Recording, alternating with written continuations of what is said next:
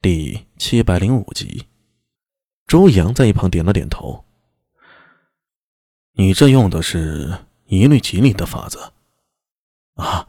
周司令果然是行家。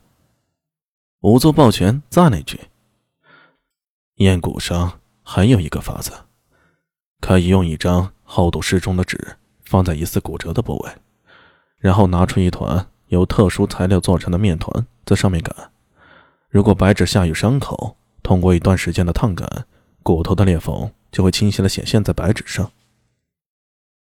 周阳说着，对着杨班头和陈敏道：“把这尸体抬出来，再看看背后。”狄仁杰若有所思的向他看了一眼。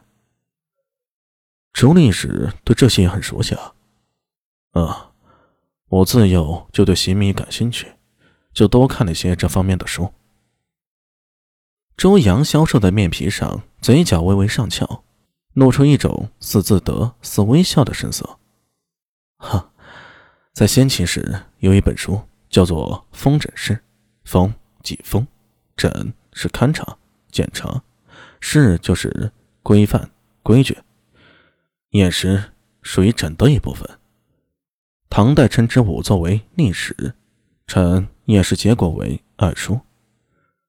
我记得有一桩先秦的案子，记录作贼死，其上语：一男尸体在某家南边仰卧，男子头上左额有一处刀伤，背部有两处刃伤，都是纵向的，长各四寸，宽各一寸，窗口中间凹下。尸体西侧有一双秦式麻鞋，一只距离尸体六步稍多，一只距离尸体十步。把鞋给尸体穿上，刚好合适。地面坚硬，未见凶手痕迹。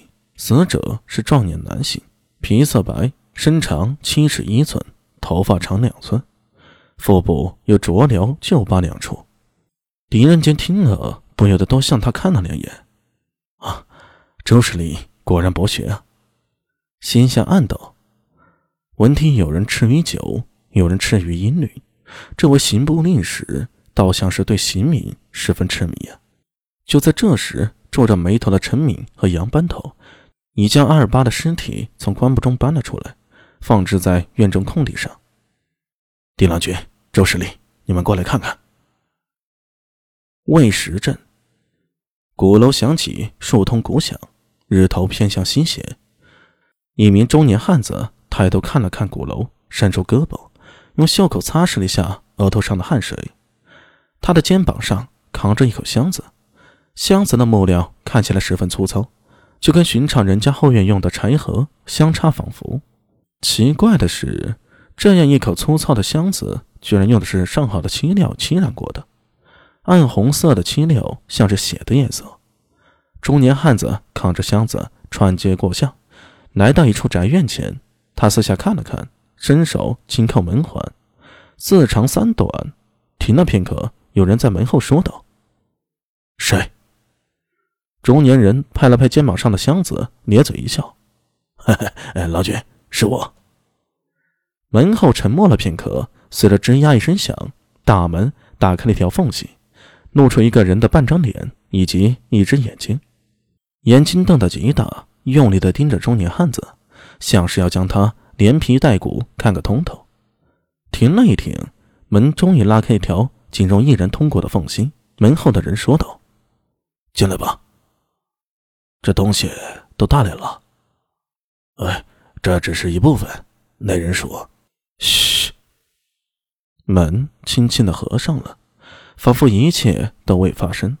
钱八指抹了抹额头上的汗水，虽然是上元节，但长安的天呐还是够寒冷的。这样的天，他居然跑出了一身热汗，可见这次的事啊有多紧急。快点儿，都精神点儿！你你们几个去马行，你们几个去张家食店，还有你，带人去司伯行、国子行，还有人没有？让人去市署联系市署。一边疾步小跑，钱八指一边快速的向身边的不良人下令着。他刚才得到苏大伟的通报，要将今日回来的斯莫尔商队所有的商队中人全都控制住。贼你妈呀！怎么现在才说这事儿啊？钱八指心中苦笑，但是又发作不得。这是换了一个人，以他的脾性，只怕是早就破口大骂了。想要控制住那些商队里的人，最好就是在城外。入了这长安城中，到了西时，就像是水融入了大海，想要揪出来，只怕是没那么容易。而且那商队的头领不是斯莫尔吗？斯莫尔听说与阿米一起做生意的，如今却是他的商队里出了事儿，需要我们不良人来查，这都叫什么事儿啊？轰！大门被破开了，无数木屑随之迸溅。刚刚走到院中的斯莫尔吓得身体一抽，手里握着一枚玉牌失手滑落，啪的一声跌得粉碎。